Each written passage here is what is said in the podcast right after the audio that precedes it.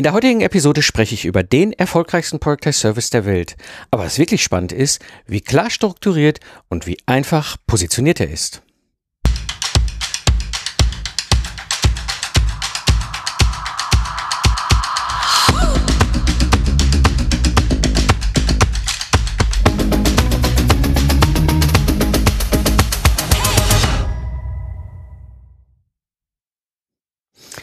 Hallo freiberufliche Unternehmer und Unternehmerin. Am Mikrofon ist wieder Mike Pfingsten, Autor des Buches Productize Service und Gründer der Productize Service Mastermind. Ich habe in dieser Episode für dich den erfolgreichsten Productize Service der Welt analysiert und wir sprechen über ein paar spannende Einblicke und Erkenntnisse. Ich werde immer wieder gefragt, so Mike, kannst du mal so ein paar Beispiele für einen Product Service mal zeigen? Was gibt's denn da so?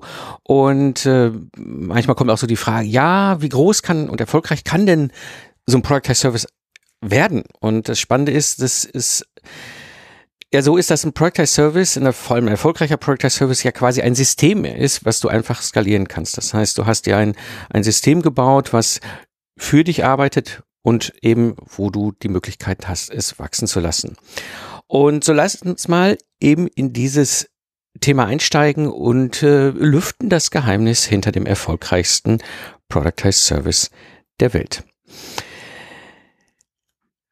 Was ist also der erfolgreichste Productized Service und wie habe ich ihn gefunden? Hm, die Geschichte war so 2018, 2019 rum äh, war ich in meiner äh, Podcaster-Tech-Szene äh, unterwegs und da gab es dann Gespräche, wo es hieß so, ja, ähm, kennst du eigentlich schon auf Netflix, da gibt's so eine Serie, da geht's ums Aufräumen, total abgefahren, ja, musst du dir mal angucken. Und ich dachte, keine Ahnung, was soll das sein?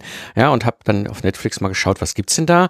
Und bin über Aufräumen mit Marie Kondo gestolpert und ihrer KonMari-Methode. Marie Kondo ist eine Japanerin, die ursprünglich dort in Japan angefangen hat, eben mit ihrer Dienstleistung, wo sie halt geholfen hat, Wohnungen und Häuser aufzuräumen. Hört sich jetzt erstmal total unspektakulär an, aber was spannend ist an dieser ganzen Geschichte, und das ist das, was ich so faszinierend finde, sie hat es geschafft, aus dieser kleinen Geschichte einen weltweit erfolgreichen Project Service zu machen. Sie ist in Japan gestartet, ist dann in Japan sehr bekannt geworden und das hat sie dazu gebracht, dass sie eben halt plötzlich dann auch in den USA sehr erfolgreich und bekannt wurde, was dann am Ende zu dieser Netflix-Serie führte. Und ich kann euch sagen, wenn ihr diese Netflix-Serie schaut, ihr werdet definitiv früher oder später an den Punkt kommen, dass ihr selber anfangt, bei euch aufzuräumen. Und äh, so ist es mir auch passiert.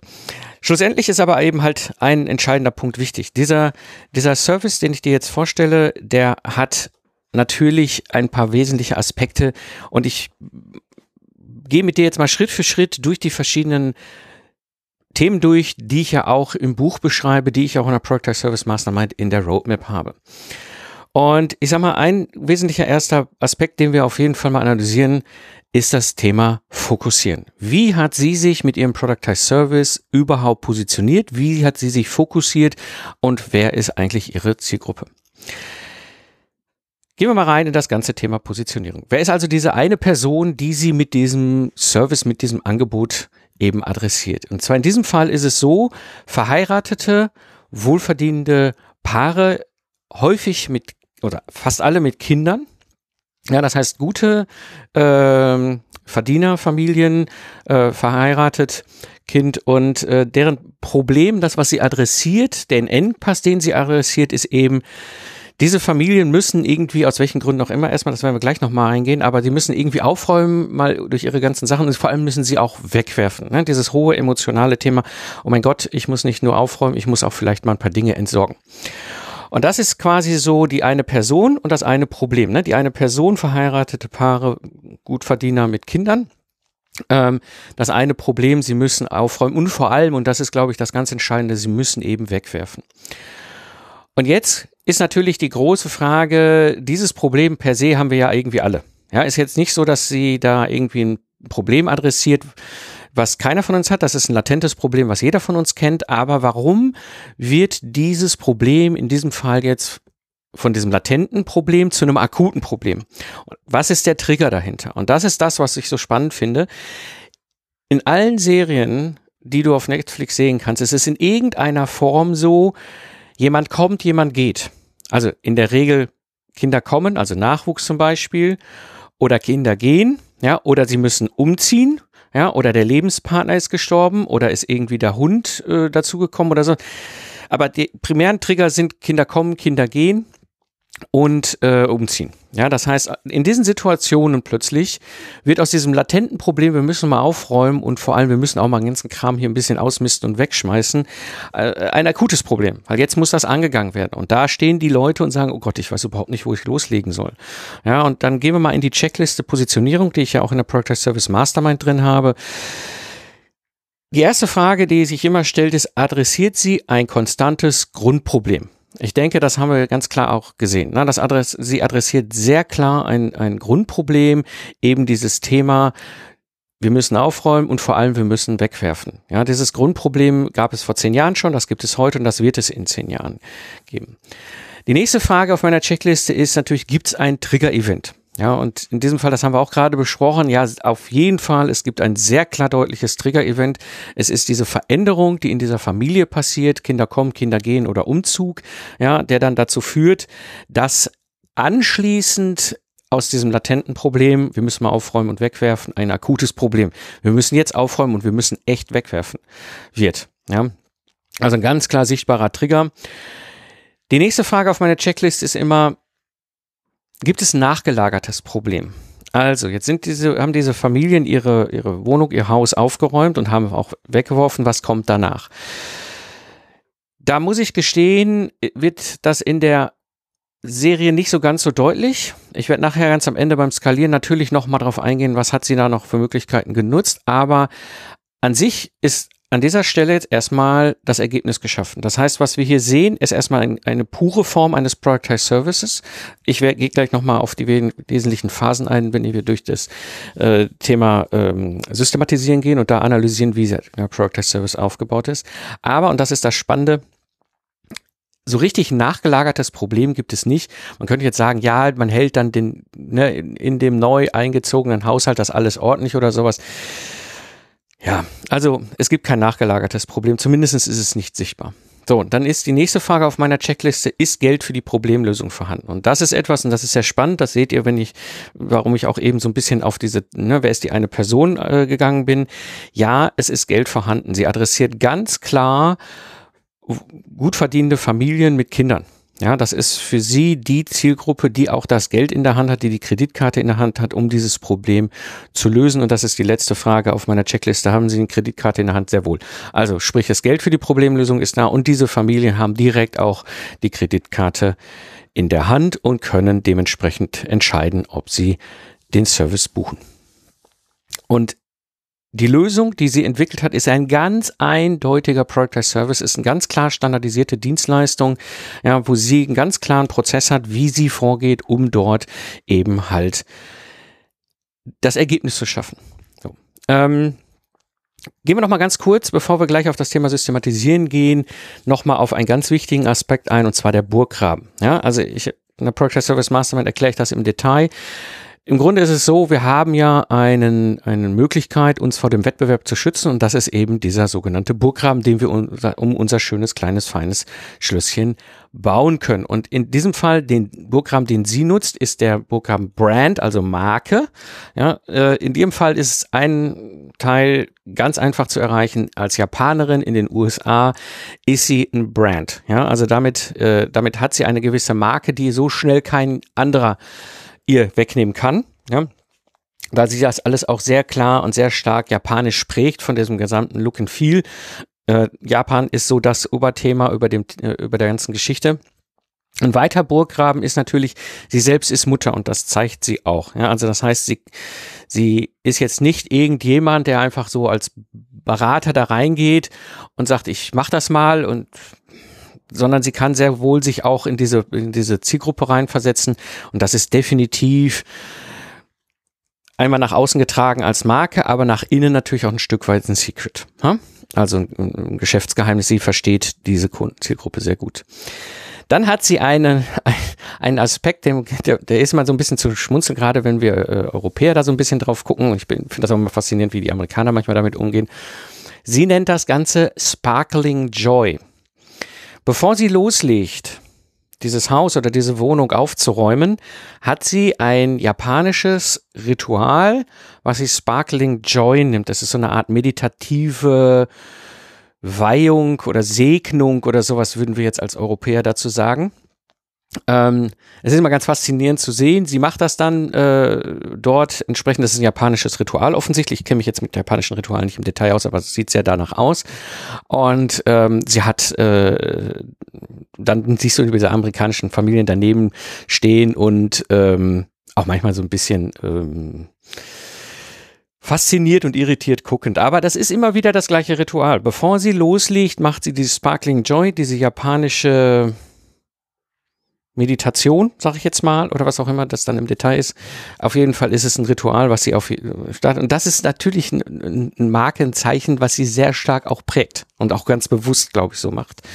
Und dann natürlich hat sie ganz klar mit KonMari eine, eine Marke geschaffen, diese Methode, eben nach dieser KonMari-Methode das Ganze eher auszuräumen. Mhm. Kommen wir zu dem zweiten Burggraben, Secret. Ja, also gibt es ein Geheimnis, hat sie ein Geheimnis, was sie von den anderen Wettbewerbern unterscheidet.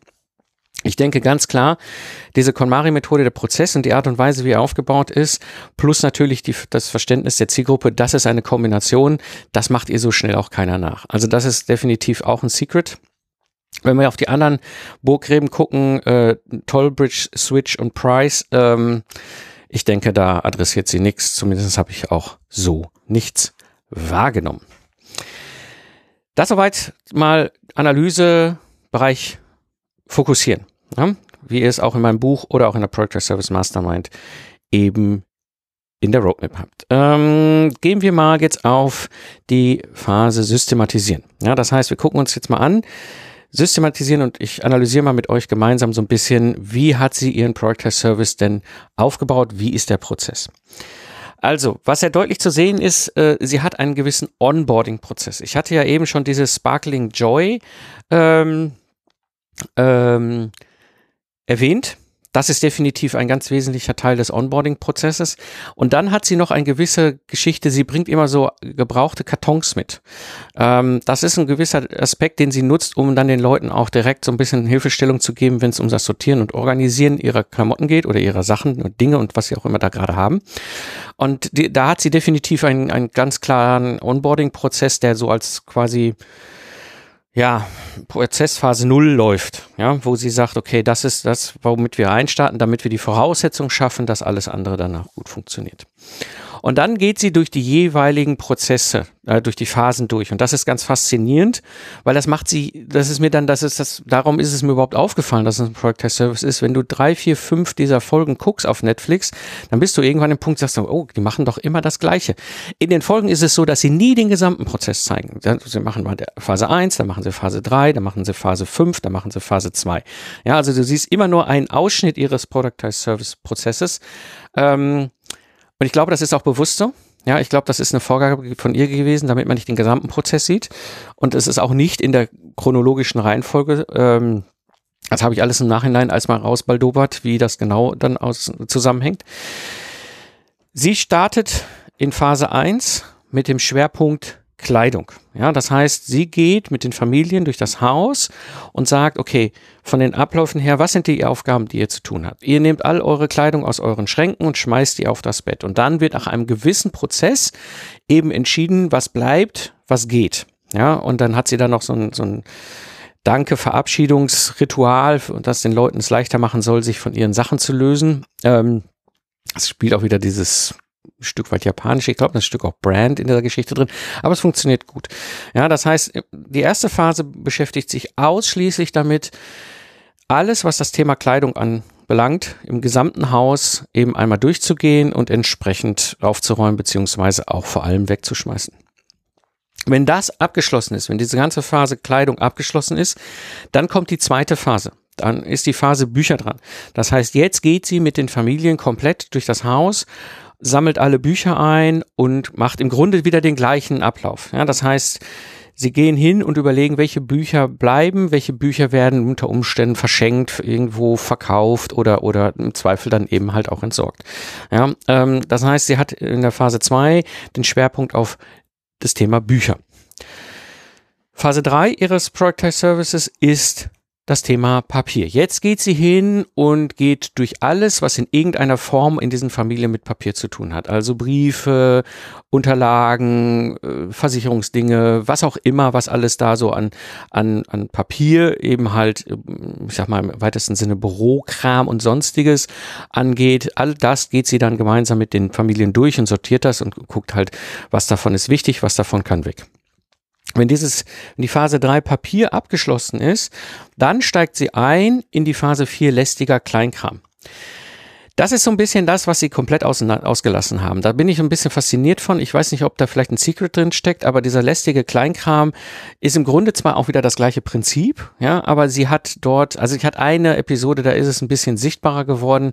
Im Grunde geht es auch wieder noch die gleiche Sache. Alles, was so lästiger Kleinkram, Tinnef und sonst was ist, einfach durchzugehen und entsprechend zu entscheiden, behalte ich es oder tue ich es weg. Ja, also das ist Phase 4, lästiger Kleinkram. Und Phase 5 das ist der Schwerpunkt sentimentale Dinge. Also das heißt, dann geht sie mit diesen Familien durch, die verschiedenen sentimentalen Sachen, Fotos und sonst was, was alles so gibt, um entsprechend zu schauen, ähm, was davon wird gebraucht, was möchten die Leute behalten oder was ist okay, wenn das halt eben weggeht. Und das ist im Grunde ihrer fünfphasiger Prozess, ja, wo sie mit den verschiedenen Themen, Schwerpunkten mit den Kunden da durchgeht, um am Ende das Ergebnis zu schaffen. Es ist aufgeräumt und die wesentlichen Sachen sind eben weggeschmissen. Und wie ich eben schon erzählte, das ist die pure Art eines Productized Service. Es gibt ja noch zwei weitere Arten. Das ist die Mentoring-Coaching-Variante und das ist die Membership-Variante. Ja, ähm, aber diesem Fall, was ihr hier seht, bei dem erfolgreichsten Productized Service der Welt, und das ist das, was ich am allerfaszinierendsten finde, wir reden hier über einen Productized Service in der puren Variante. Ja, das heißt, es gibt diese fünf Phasen und dann ist das Ergebnis geschaffen. Ähm, wie lange dauert dieser Service? Wie lange ungefähr ist der, also ne, ist, sind die da dran? Das ist ein bisschen schwer herauszufinden. Also, so, da die Episoden so ein bisschen gestückelt sind und auch im Internet nur so bedingt was dazu zu finden ist, schätze ich mal, dass dieser Service in einem Zeitraum von zwei bis vier Wochen läuft bis diese, bis diese Familien begleitet hat, wo sie eben das Ergebnis geschaffen hat. Also das ist so ein bisschen das, was ich so als Eindruck gewonnen habe. Das heißt ungefähr die, die Länge ist, und das wäre auch ganz typisch über die Jahre der Erfahrung, kann ich sagen, pure Varianten eines Product Service haben in der Regel irgendwo genau diese Laufzeit, diese Dauer, bis das Ergebnis geschaffen ist. Und dann gucken wir uns nochmal das Thema Spielregeln an. Ähm, die sind nicht so ganz klar kommuniziert, aber ja, es gibt definitiv Spielregeln äh, die sie mit den Familien vereinbart. Das sieht man an manchen Stellen, ähm, wie sie dann auch mit den, mit den äh, Kunden umgeht oder wie die Kunden eben halt mit ihr umgehen. Das soweit zur Analyse, Systematisieren, der Kern, der Productized Service, der Prozess an sich. Und jetzt kommen wir mal in den Bereich Skalieren, also Phase 4 im Buch oder auch im Productized Service Mastermind. Ähm, in welchen Bereichen skaliert sie? Also ich gehe da schwer davon aus, äh, sie skaliert nicht zwingend über den Preis. Das hat sie vermutlich in Japan gemacht, als, als Einstieg ganz am Anfang. Da hat sie mit Sicherheit am, erstmal über den Preis skaliert. Was sie jetzt macht, und das ist also in den USA vor allem, das ist das, was man heute sieht, sie skaliert über sogenannte Certified Consultants. Das heißt, sie hat zertifizierte Freiberufler, die nach ihrer Methode Kunden eben genau helfen, das zu tun. Und ähm, da gibt's auch noch verschiedene Level und so weiter. Das ist schon ein ziemliches Netzwerk, was sie da aufgebaut hat. Ähm, das ist definitiv ein, ein, ein Weg, den sie genutzt hat zum Skalieren. Und es gibt noch eine andere Sache, die fand ich auch ganz faszinierend, weil ich geguckt habe, okay, was, wenn, wenn das die pure Variante ist, was kommt danach? Was ist der Upsell? Was, was ist das, was die quasi den, den anbieten, wenn die, äh, die Dienstleistung erbracht ist? Und das Faszinierende in diesem Fall, es ist ein Shop als Upsell. Also in diesem Shop kannst du dir dann Dinge kaufen. Offensichtlich sind diese Leute, die da durchgegangen sind, ähm, bereit, da entsprechend sich dann irgendwelche Dinge zu kaufen und dann in ihr schön aufgeräumtes Heim zu stellen. Also das ist das, was man sichtbar sieht beim Skalieren, vor allem ganz krass, ganz stark über dieses Netzwerk der Certified Consultants. Soweit erstmal zu dem Thema, ne, das sind ja die quasi die ersten vier Phasen, die ich auch im Buch beschrieben habe, die ich in, in der Roadmap, in der Project Service Mastermind äh, beschrieben habe. Das sind ja auch die vier Phasen durch, durchgehen, wenn wir diesen zwei Tage 1 zu 1 Workshop miteinander machen. Ne, reduzieren, fokussieren, systematisieren, skalieren. Ne, das sind im Grunde diese, diese vier Phasen, wobei wir jetzt reduzieren bei ihr nicht brauchte. Sie hatte ja schon ihren Service, das brauchen wir uns jetzt nicht nochmal angucken. Also, kommt jetzt natürlich das ganze Thema Trommeln und Verkaufen. Also wie geht sie jetzt quasi vor? Und das ist dann das, das was ich mal so ein bisschen nochmal angeschaut habe beim Thema Marketing. Also, was sehr sichtbar ist, äh, Bücher. Ja, also sie hat Bücher, sie geht über Bücher, äh, äh, wo sie definitiv ein, ein, ein Marketing-Vehikel drin hat. Dann ist natürlich Netflix, Fernsehen, das ist natürlich der Hammer. Ja, also das ist etwas, wo sie definitiv ähm, äh, eine, eine Sichtbarkeit erlangt, die so ohne weiteres äh, sonst nicht zu erreichen wäre. Und dann hat sie noch im Marketing etwas Spannendes anscheinend gebaut und das fand ich ganz interessant. Es gibt sogenannte KonMari Consultant Speakers. Das scheinen wohl, wenn ich das richtig interpretiere, diese, aus dieser Gruppe der Certified Consultants Menschen zu sein, die als Speaker auch noch unterwegs sind, auf Bühnen, auf, auf wo auch immer, die offensichtlich da auch nochmal eben halt die, die Sichtbarkeit und, und die Positionierung und, und, und ja, diese ganze KonMari-Methode eben halt auch nochmal im Marketing adressieren. Das soweit zum Analyse und wenn du bist du bereit für einen Productize Service, dann scroll einfach in deiner App in die Show Notes runter, klicke auf den Link und melde dich zu meinem kostenlosen Productize Service Online Training an.